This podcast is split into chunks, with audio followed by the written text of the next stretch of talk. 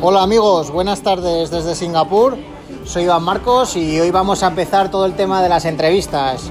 Estoy aquí con Raúl, un madrileño universal eh, que lleva más de cinco años viviendo en Asia y bueno, vamos a empezar un formato de entrevistas. Hola Raúl, ¿qué tal? ¿Cómo estás? Hola Iván.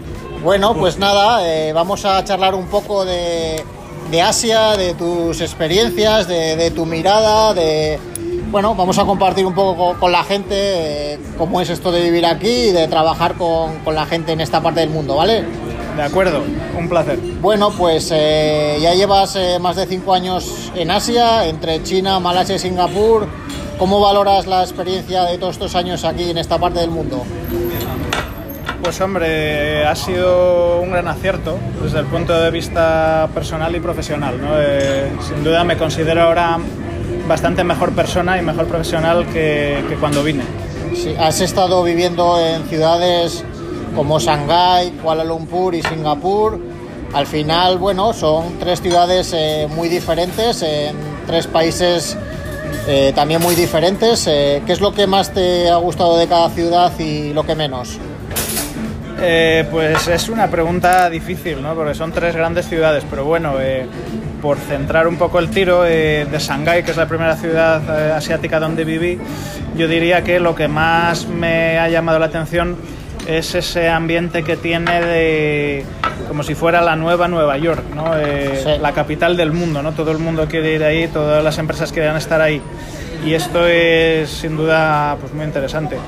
Y el aspecto que menos me gusta de Shanghái yo diría que es la agresividad en general. ¿no? Es una ciudad un poco agresiva con sus habitantes, pues desde el punto de vista de, de las prisas, ¿no? todo el mundo va con prisas, la competitividad. Eh, hay gente que no tiene problema en pisarte para, para, para crecer ¿no? desde el punto de vista del trabajo. Y eh, otro aspecto importante es la polución. ¿no? Sí, eh, sí, es una ciudad con mucha polución y eso pues, no es bueno a la larga. Eh, de Kuala Lumpur yo me quedaría con la calidad de vida. Es una ciudad ya más bien pequeña, relajada y, y, bueno, según cómo te lo montes, pero se puede vivir muy bien, ¿no? eh, por poco dinero. Y en lo bueno está también lo malo, y es que al ser una ciudad ya más pequeña, pues el, el ambiente no es tan dinámico, ¿no? Como en Shanghái o en Singapur, entonces eh, es más difícil, es más difícil para trabajar, ¿no? Hay menos oportunidades, es más difícil hacer negocios, diría sí, yo. Sí. Eh, ¿Notaste, por ejemplo, en el caso de Shanghái que, durante los últimos años, eh, por el tema tanto de la polución como de Internet, eh, muchos occidentales se estaban yendo del país? Sí, Shanghái es una ciudad con, mucha rotación. En los casi dos años que estuve allí, pues me acostumbré a darle la bienvenida a mucha gente y a despedirme también de mucha gente, ¿no?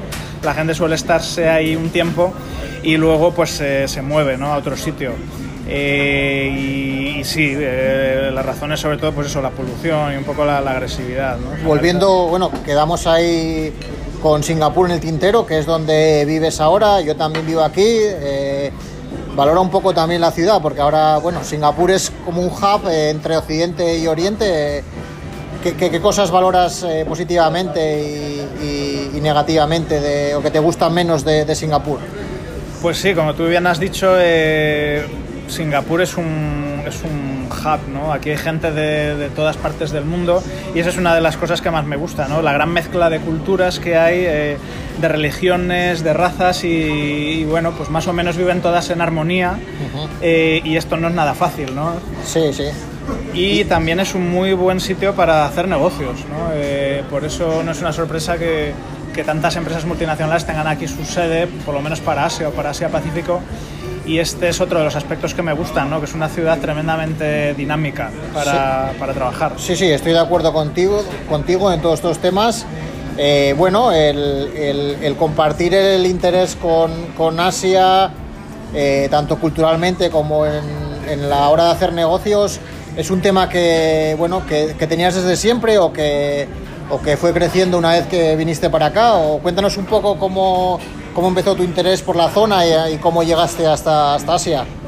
Pues es, es una buena pregunta, eh, porque realmente cuando yo era joven, o, o, o, más joven que ahora, quiero pensar, o cuando estaba estudiando, no tenía Asia entre mis mayores intereses. ¿no? no es que no me interesara, pero tampoco pensaba que iba a acabar por aquí. ¿no? Sí. Realmente, pues yo eh, estuve estudiando en Estados Unidos y, y también tuve trabajos de verano en Estados Unidos y en Canadá, con lo cual eh, en esa época pensaba que iba a terminar en, en aquella parte del mundo, ¿no? Sí, en sí. América. Y sin embargo, eh, ha acabado siendo todo lo contrario, ¿no? La vida y el trabajo me ha llevado a, a Oriente, ¿no? Al lejano Sí. Oriente en este caso.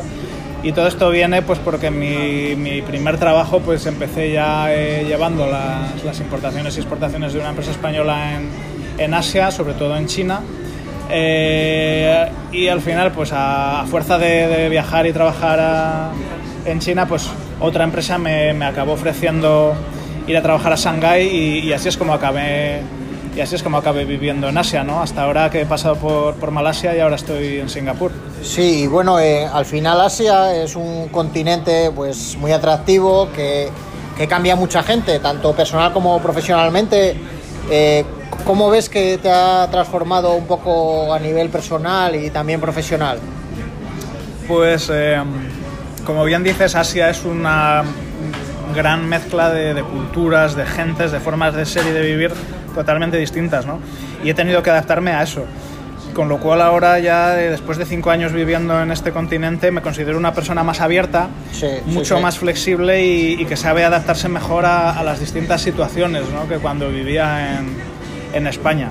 Y eso, eso se lo debo a, Sí. haber vivido en, en Asia, en tres países distintos. Sí, imagínate ahora que tú tienes toda esta experiencia, ¿qué, qué consejo le darías a, a la gente que está en la universidad en España y que tiene dudas o, o que está intentando pues eh, comenzar una carrera profesional eh, a nivel internacional?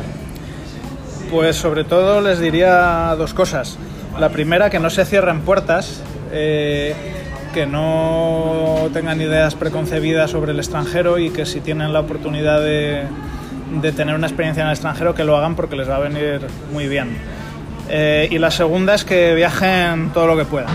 Sí, ¿Por, sí. qué, por qué digo esto? Porque pienso que cuanto más se viaja, pues eh, más, más se amplía el baremo comparativo que tenemos, ¿no? Con lo cual eh, nuestra percepción de lo que está bien o lo que está mal mejora. Eh, una persona que no ha salido nunca de un sitio, por bien que esté ese sitio, eh, pues digamos no tiene el baremo completo, ¿no?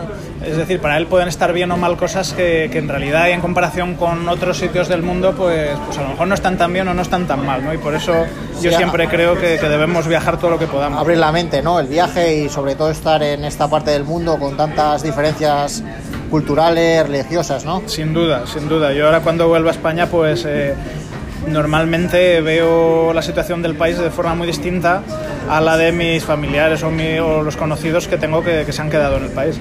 Sí, bueno, vamos a cambiar un poco de tema para ver cosas de la actualidad asiática. Bueno, durante los últimos años, tanto el sudeste asiático como China o India han crecido mucho y bueno, hemos visto que con la irrupción de Trump en Estados Unidos, pues ha empezado esta guerra comercial con, con, China, ¿no? Eh, ahora está todo el escándalo con Huawei.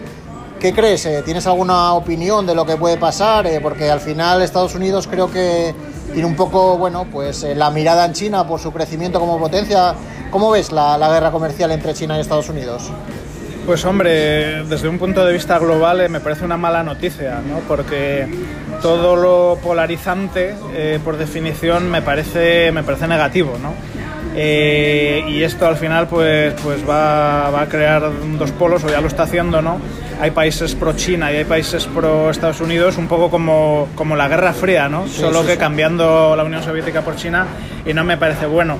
Lo, lo malo es que esto desgraciadamente está pasando en muchos otros lugares también, ¿no? como en muchos países de Europa o como, como en Brasil y no me parece una buena noticia. La verdad es que veo el futuro con, con un cierto escepticismo en este sentido. Bueno, ya sabes que hay gente incluso que dice que vamos a otra nueva crisis global o que el mundo pues va a dejar de crecer. Los datos del Fondo Monetario Internacional pues dicen que, no vamos a crecer tanto como, como estaba esperado. eh, y bueno, parte de esto pues puede ser por, por la ingente cantidad ¿no? de comercio entre Estados Unidos y China.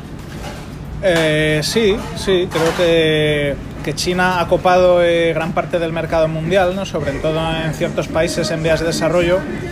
Me encuentro con esta situación eh, día a día en mi trabajo y, y no es bueno. No es bueno porque al final hay economías de países importantes, ¿no? como por ejemplo Indonesia o Filipinas, que se vuelven tremendamente dependientes de, de la economía china y esto a la larga es un error y les puede traer muchos problemas. Sí, estoy de acuerdo contigo.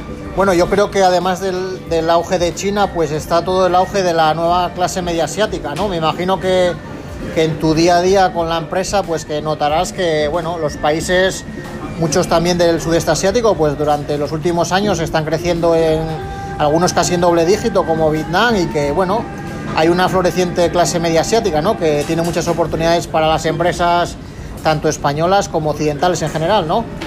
Eh, sí, sin duda. Eh, al final con Asia estamos hablando del continente más poblado del mundo y también eh, del continente que más está creciendo económicamente y, socialmente del mundo, ¿no? aunque cada país es un mundo. Con lo cual, indudablemente, pues eh, esto está cambiando la forma de actuar de las empresas, sobre todo de aquellas que se dedican a los productos de gran consumo, ¿no? porque ahora ya, pues ya tienen países como, como China o como India eh, en sus miras y evidentemente eh, el consumidor indio-chino eh, no eh, requiere lo mismo que, que el consumidor europeo o norteamericano. Sí, bueno, vamos a ir terminando y vamos a dejar dos preguntas un poco más de ocio para el final. Eh, bueno, en todos estos años viajando tanto por trabajo como por placer, ¿tienes algún, algún lugar especial de Asia que te gusta más o que nos gusta, te gustaría recomendar a la gente? bueno, pues como Asia es un sitio tan grande y, y me es muy difícil sintetizarlo todo en, en, un lugar, pues voy a decir tres, ¿no? Pero son tres lugares bastante conocidos, ¿eh? no, no, se trata de ningún secreto ni ningún sitio escondido. El primero es la Gran Muralla China, me parece que, que es espectacular eh, en cualquiera de, de, sus distintos tramos y, y, le recomendaría a todo el mundo que, que, la, que la, visite ¿no? y que la recorra por lo menos una vez en su vida. Sí. El segundo es Angkor Wat, en sí. Camboya, que es eh, al final es una ciudad, es una ciudad de, de templos y, y, es espectacular, ¿no? Y, y, es increíble toparte con, con, estas construcciones que ha hecho el ser humano pues desde el siglo VII hasta el siglo XII eh, con los medios que contaban, ¿no? Y el tercer sitio que recomendaría eh, es Luang Prabang, en, en Laos, que sí. la verdad es que es una ciudad encantadora, todavía no es pasto del gran turismo y, y, por eso le recomendaría a todo el mundo que, que, puedan ir lo antes posible, ¿no? porque la verdad es que es un sitio, es un sitio maravilloso. Bueno, y para terminar, eh, ¿tienes algún libro o alguna película que, sobre Asia que te gustaría compartir con, lo, con la gente? Pues lo mismo te voy a decir, eh, no me veo capaz de eh, recomendar solamente un libro o una película, así que voy a recomendaros tres libros y tres películas. Eh, eh, en libros, pues voy a recomendar eh, China Road. Ajá. de Rob Gifford. Eh, es un libro que ya tiene unos años, tiene como 9 o 10 años, pero aún así demuestra muy bien la diferencia entre la China de las grandes ciudades como Shanghai o, o Beijing de eh, los pueblos. ¿no? Eh, me pareció muy interesante y creo que está todavía perfectamente vigente. El segundo libro que voy a recomendar es The Bamboo Network, ¿Sí? de Murray Weidenbaum. Eh, me parece muy interesante porque eh, explica cómo eh, los chinos no solamente están en China, ¿no? sino que están en prácticamente un montón de países de Asia, como puede ser Tailandia, Malasia, eh, eh, Indonesia, o Filipinas o Singapur, ¿no? Y desde, sobre todo desde el punto de vista económico y, y, profesional es un libro muy, muy interesante. Y en último lugar, un libro que me he leído este año que me ha gustado mucho y que además me has prestado tú, ah, sí, sí, que sí. es eh, India tras un millón de motines de V.S. Naipaul. Y la verdad es que me ha gustado mucho porque eh, demuestra a través de, de, de historias reales eh, cómo es un país fascinante, ¿no? que es la India, con gentes de todo tipo y, y, y, lo recomiendo a todo el mundo. Bueno, Raúl, pues muchas gracias por tu tiempo y por tus opiniones. Seguiremos hablando y nada, que tengas eh, un buen día, ¿vale? Un abrazo. muchas gracias y, y un abrazo para todos, un placer. Venga, hasta la próxima.